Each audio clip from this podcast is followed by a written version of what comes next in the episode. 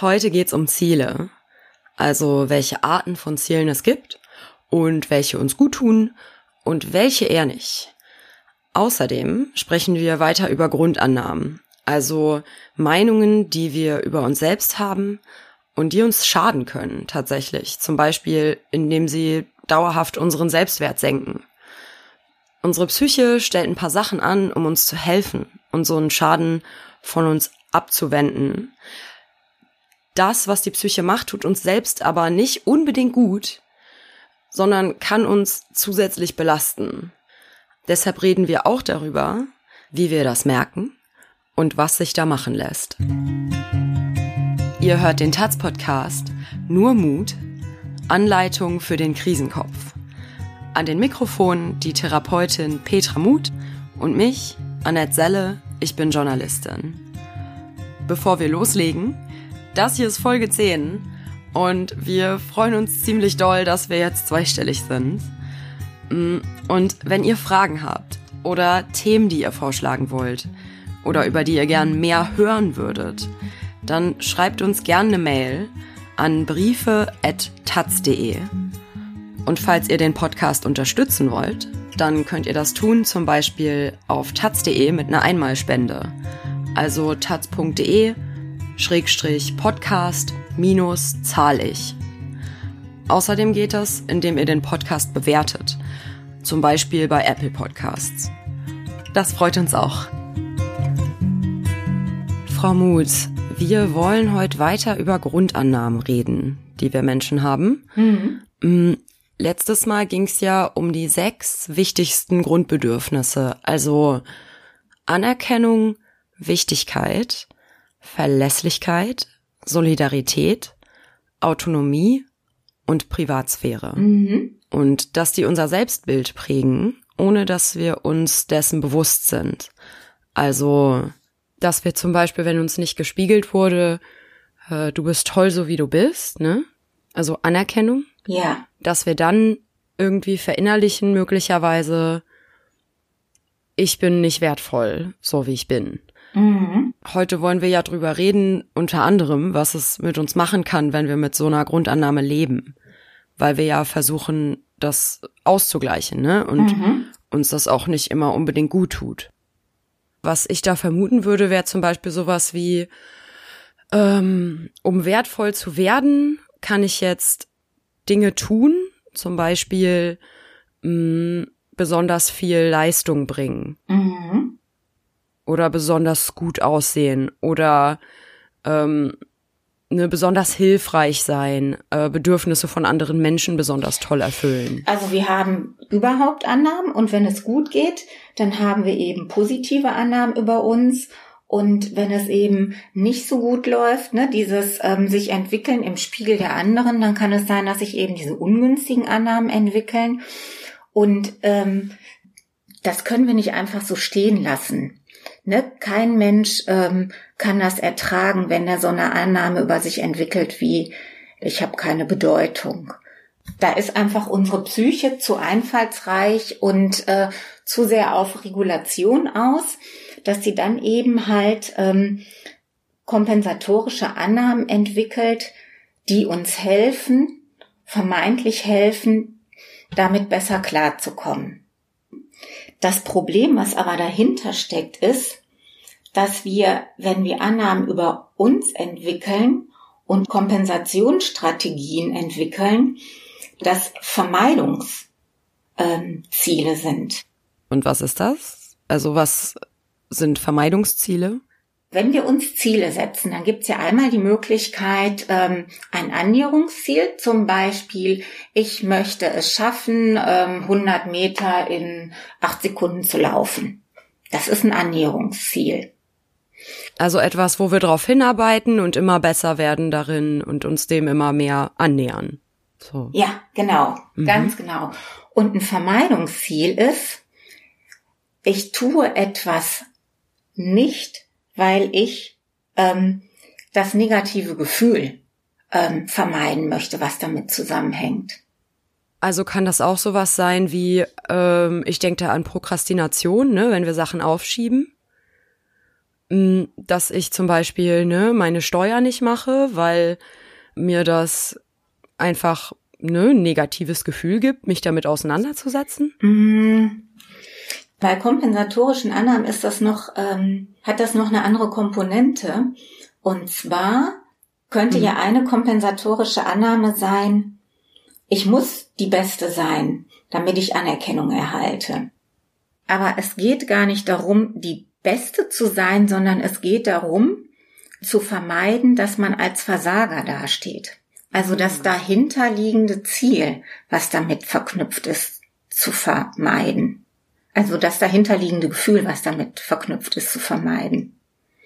Und das Vordergründige, das ist die Kompensation. Also zum Beispiel über Leistung zu gehen, Leistungsannahmen über sich zu entwickeln. Also ist quasi so ein Annäherungsziel gesünder als ein Vermeidungsziel für uns, für unsere Psyche? Mhm, ja, genau. Ein Annäherungsziel ist immer gut für unsere Psyche, weil es geradlinig ist. Ein Vermeidungsziel ist ja, dass wir etwas ähm, tun oder unterlassen, hm. damit etwas anderes nicht eintritt. Aber es ist eben doppeldeutig. Und es sperrt auch ein, ne? Weil wenn ich, ähm, wenn meine oberste Priorität zum Beispiel ist, mich nicht lächerlich zu machen, mhm. Dann habe ich ja viel weniger Handlungsmöglichkeiten, weil mir ganz viel schon aus Angst einfach versperrt ist. Mhm. Ja.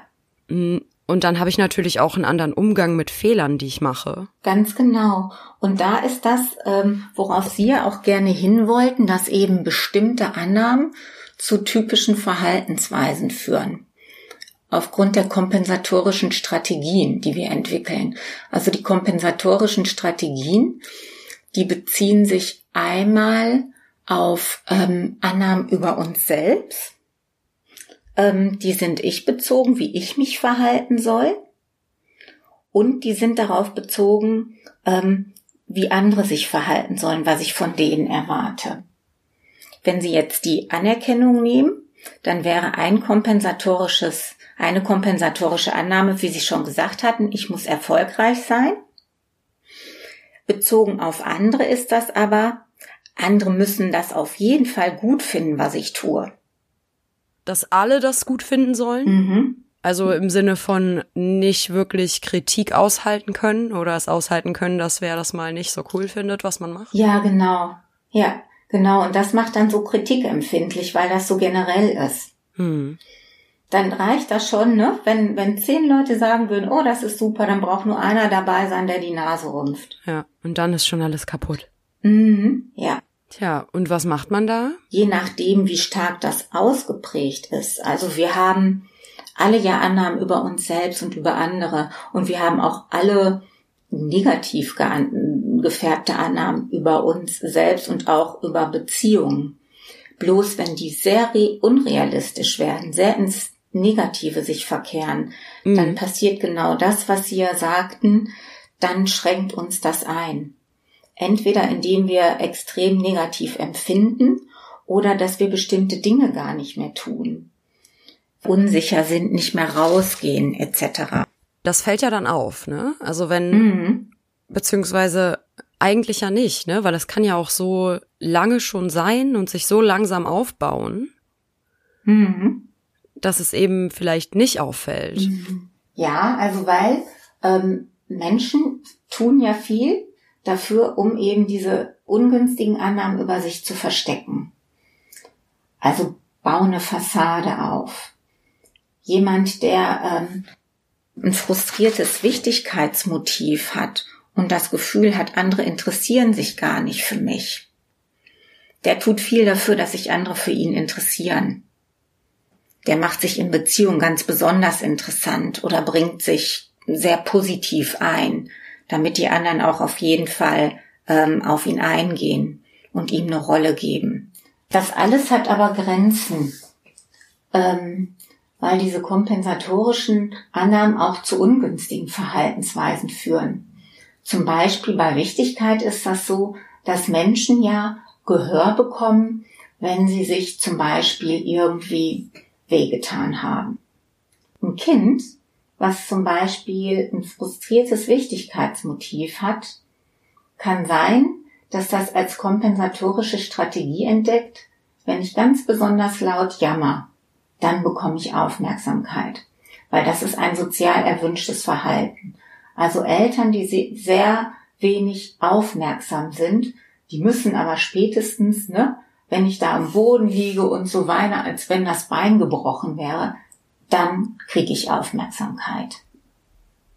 Mm, Gibt es da nicht auch dieses sogenannte Mona Lisa-Lächeln, wenn Kinder ähm, das Gefühl haben, dass sie zu wenig Aufmerksamkeit bekommen und dann irgendwie Unsinn anstellen, ne? Mhm. Und dann Ärger bekommen. Mhm. Und dann da stehen und lächeln. Mhm. Weil es eine Form von Aufmerksamkeit ist, ja, die sie gerade genau. bekommen. Ja. Also das wäre auch eine Strategie, eben besser negative Wichtigkeit als gar keine. Überstören erhalte ich Schimpfe, aber dann werde ich wenigstens gesehen. Und das führt natürlich auf Dauer in Beziehungen, wenn immer wieder diese Strategie gefahren wird, ich nenne das jetzt mal die Jammerstrategie, dann führt das äh, zu Schwierigkeiten, weil anfänglich ähm, springen da Menschen drauf an und sind vielleicht einfühlsam. Und ähm, wird das aber auf Dauer immer weiter getrieben, dann fangen Leute an, verärgert zu reagieren, weil sie ähm, genervt sind oder frustriert sind, weil ihre guten Bemühungen gar nicht richtig fruchten. Hm. Und dann wird das zu Beziehungsproblemen. Und das wäre dann zum Beispiel ein Grund, warum Leute in äh, Therapie kommen. Das heißt, äh, Menschen merken dann, okay, irgendwie ähm, wird mir dauernd zurückgemeldet, das ist zu anstrengend. Ne? Diese, diese Art von, von Kommunikation hm, also Menschen, mit denen ich zusammenlebe, sagen mir, du jammerst zu viel und deshalb bin ich jetzt hier. Mhm. Und dann sitzen sie da und sind so, aha. Ja, wobei so geradlinig kommt das in der Regel nicht, weil die Menschen ja davon okay. ausgehen, dass das, was sie tun, dass das genau das Richtige ist. Also die entwickeln ja so eine Beziehungsregel wie andere müssen mir ganz, ganz viel Aufmerksamkeit schenken, vor allen Dingen, wenn es mir schlecht geht. Also dann brauche ich unbedingt Gehör. Mhm. Oder sowas wie, wenn ich mit meinem Partner auf eine Party gehe, dann muss der sich die ganze Zeit um mich kümmern. Also jemand mit einem übersteigerten Wichtigkeitsbedürfnis kann so eine Annahme entwickeln. Und ähm, das kann dann natürlich auch zu Beziehungsproblemen führen, weil der Partner vielleicht eine ganz andere Haltung hat. Und dann kommen die Leute in der Regel in die Therapie und sagen erstmal, ich verstehe das gar nicht, die Welt, ne? Die anderen, die sind so gemein. Können Sie mir nicht helfen? Ja, also der Punkt ist dann erstmal gar nicht, dass ich denke so, ich mache was falsch, sondern eher so, ich gebe doch mein Bestes, mhm. Aber die Welt ist einfach komisch. Mhm, ja. Hm.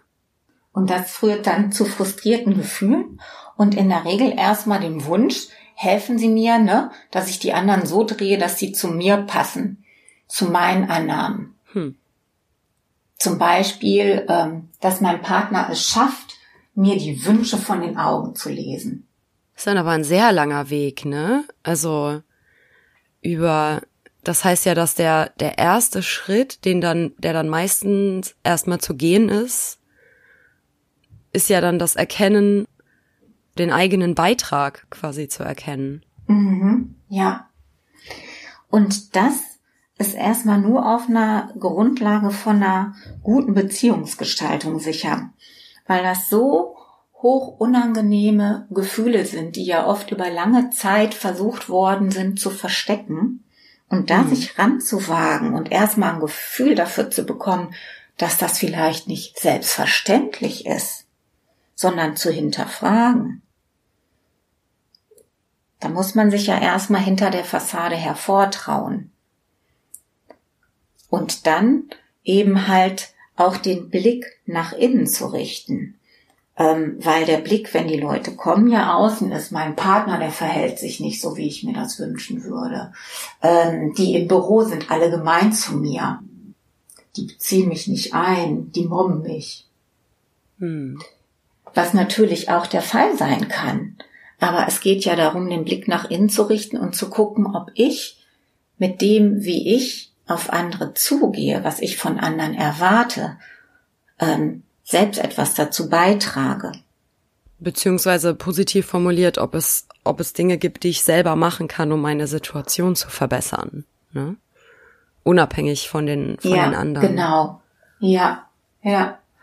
Ähm, aber das ist dann erstmal der Schritt, nachdem die Erkenntnis gekommen ist, okay, das liegt auch, also im Positiv ausgedrückt, ich habe es auch in meiner Hand. Also wenn etwas in mir auch liegt, in ähm, meiner Art, die Dinge zu sehen, hm.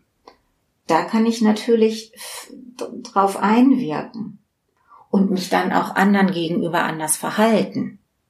Wenn die anderen alle nur böse wären, das wäre ja furchtbar. Was soll man da machen, ne? Ja, das ist dann so Sartre, äh, die Hölle, das sind die anderen. Mhm. Ja, genau. Und da war ja auch das Fazit, ne? Die Hölle sind wir. Ja. Mhm. Gut, das heißt also, wir haben diese Grundannahmen, ne, die vor allem in Kindheit oder Jugend entstehen.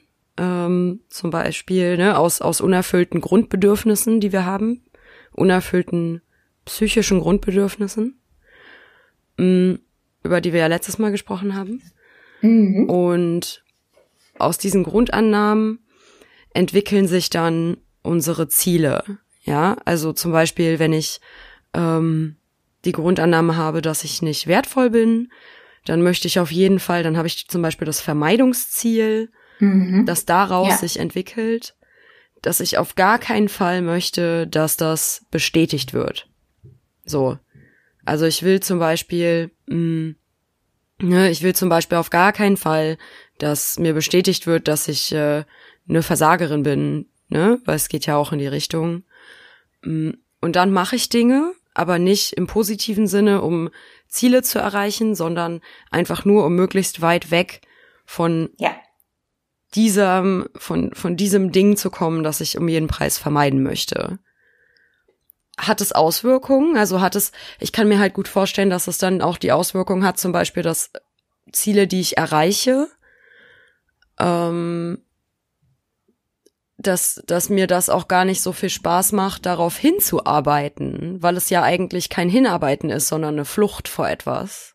Mhm, genau. Also das ist nicht intrinsisch motiviert, also uns aus uns heraus, weil wir das wirklich wollen, sondern es geht darum, etwas viel Schlimmeres zu vermeiden. Hm. Und das ähm, kostet viel Energie und zerrt uns auf und macht uns einfach unzufrieden. Also Menschen mit ungünstigen Annahmen über sich selbst oder über andere, die stark ausgeprägt sind, die sind unglücklich, unzufrieden ähm, denen geht's nicht gut.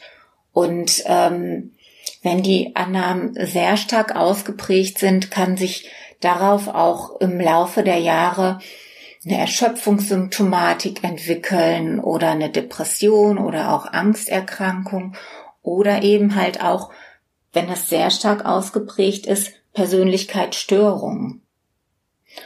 Und von der Störung sprechen wir immer dann, wenn das Leid bei der Person besonders stark ausgeprägt ist, also es der wirklich richtig, richtig schlecht geht mit sich und der Welt. Oder eben, wenn die aufgrund der Verhaltensweisen, der kompensatorischen, die sie entwickelt hat, ähm, aus der Gesellschaft rausfällt, also so kritikempfindlich geworden ist, ähm, dass sie im Büro nur noch mit Leuten aneckt weil sie sich ständig in einer Verteidigungshaltung befindet, keine Arbeitsaufträge mehr annehmen kann und dann nur noch rumgiftet. Ja, und das macht ja auch, also Kritik annehmen zu können, ist ja auch sehr wichtig, ne? Also in einem, in einem gesunden Maß ähm, Kritik für sich verarbeiten zu können und daraus auch, also ne, daraus zu lernen, zu gucken, was kann ich nächstes Mal besser machen. Und ganz oft ist es bei Leuten ja auch so, also wenn ich kritisiert werde für was, das ich gemacht habe und ich entschuldige mich dafür, dann ist es äh, okay, ne? So, Mhm. Ja. wenn ich quasi nachvollziehen kann, was das Problem ist und sage, hey, pass auf, es tut mir voll leid, ähm, ich werde mein Bestes geben, dass das so nicht mehr, nicht wieder vorkommt, äh, sondern ich werde das in Zukunft versuchen, so und so und so und so zu machen. Mm, Dann ist das Problem ja geklärt, ne? Aber wenn ich das abblocke und so in eine Verteidigung gehe und das Mhm. überhaupt gar nicht an mich ranlasse, weil ich mich dadurch persönlich angegriffen fühle und zum Beispiel in Richtung meines Vermeidungsziels geschubst fühle, mm, dann blocke ich das ja ab. Dann bin ich so, nö, ich weiß gar nicht, was du meinst. Ich finde das voll gut, wie ich das gemacht habe. Äh, du hast doch das Problem und nicht ich. Ähm, geh dich mal reflektieren. Ja, das ist dann was Typisches, ne? dass sich in Beziehungen dann das Problem immer zugeschoben wird. Du bist so und du bist so und du hast doch, ne? Und Ja. Sie haben vollkommen recht. Ähm, dadurch wird dann Entwicklung unterbunden. Also wir brauchen ja auch Rückmeldung und ähm, eine, eine ähm, positiv formulierte Kritik ist ja was ganz, ganz Wertvolles, weil die wertschätzend ist und uns in unserer Entwicklung weiterhelfen will und weil die dazu führt, dass wir vielleicht mit jemandem, mit dem wir das Problem haben, demnächst besser umgehen können. Und wenn so eine Hürde überwunden ist, schweißt das ja auch eine Beziehung zusammen. Und das kann dann alles nicht passieren und deswegen fühlen sich Menschen mit sehr ungünstigen Annahmen typischerweise sehr alleine und verlassen. Weil sie das Gefühl haben, dass äh, niemand sie versteht. Mhm, genau. Und in einer Welt leben, in der es keine erfüllenden Beziehungen gibt. Aua. Mhm. Also dafür, dass ich bis vor diesem Podcast nie von Grundannahmen gehört hatte, ähm, die sind ganz schön wuchtig. Also die prägen uns sehr, ne? Weil die unser Selbstbild bestimmen. Und weil die unser Bild bestimmen, wie wir andere wahrnehmen. Und darüber dann Verhaltens, also darüber in Handlung sich niederschlagen. Hm. Weil so wie wir diese Welt sehen, verhalten wir uns ja auch auf die Welt. Wir haben heute drüber geredet, welche Auswirkungen unsere negativen Grundannahmen auf uns haben können und auf unsere Lebensqualität. Mm, Grundannahmen haben wir erstmal alle. Also feste Meinungen über uns selbst, über andere Menschen und über die Welt. Ne? Und die sind meistens unbewusst. Aber die beeinflussen, was wir denken und was wir fühlen und tun in bestimmten Situationen. Es gibt positive Grundannahmen und negative Grundannahmen. Und ein Weg, wie sie sich äußern, ist zum Beispiel unsere Zielsetzung. Also wenn wir was erreichen wollen, zum Beispiel weil es uns wichtig ist oder weil es uns Spaß macht, dann arbeiten wir dran und nähern uns dem Ziel immer mehr an. Und das ist dann ein Annäherungsziel und es ist gesünder für unsere Psyche, also gesünder als ein Vermeidungsziel. Ähm, das bedeutet, dass wir auf was hinarbeiten, ne? aber unser Ziel ist gar nicht, das zu erreichen, sondern unser Ziel ist nur, möglichst weit weg von was anderem zu kommen. Zum Beispiel, wenn wir die Grundannahme haben, dass wir den Menschen um uns herum egal sind, ne? dann ist das sehr schmerzhaft. Und wir suchen also immer nach Erfahrungen, die das widerlegen und strengen uns total an, aber halt um zu vermeiden, dass diese Grundannahme bestätigt wird. Man kann also sagen, ein Annäherungsziel ist eher eine Jagd und ein Vermeidungsziel ist eher eine Flucht. Und Dinge zu wollen und darauf hinzuarbeiten macht uns Menschen glücklich. Also so sind wir halt, ne? Unser Gehirn schüttet Glückshormone aus, wenn wir auf ein Ziel, das wir haben, hinarbeiten. Und ein Vermeidungsziel ist halt, wir fliehen. Und fliehen bedeutet Angst. Und Angst macht keinen Spaß. So. Mm, Nächste Woche werden wir den Themenblock Grundannahmen abschließen. Ähm, wir werden jedes der sechs Grundbedürfnisse einmal durchgehen und schauen, welche Annahmen daraus jeweils entstehen können, wenn es nicht erfüllt wird. Und was so typische Verhaltensweisen sind, an denen wir erkennen können, dass wir da was kompensieren. Bis dahin, bunte Tage allerseits.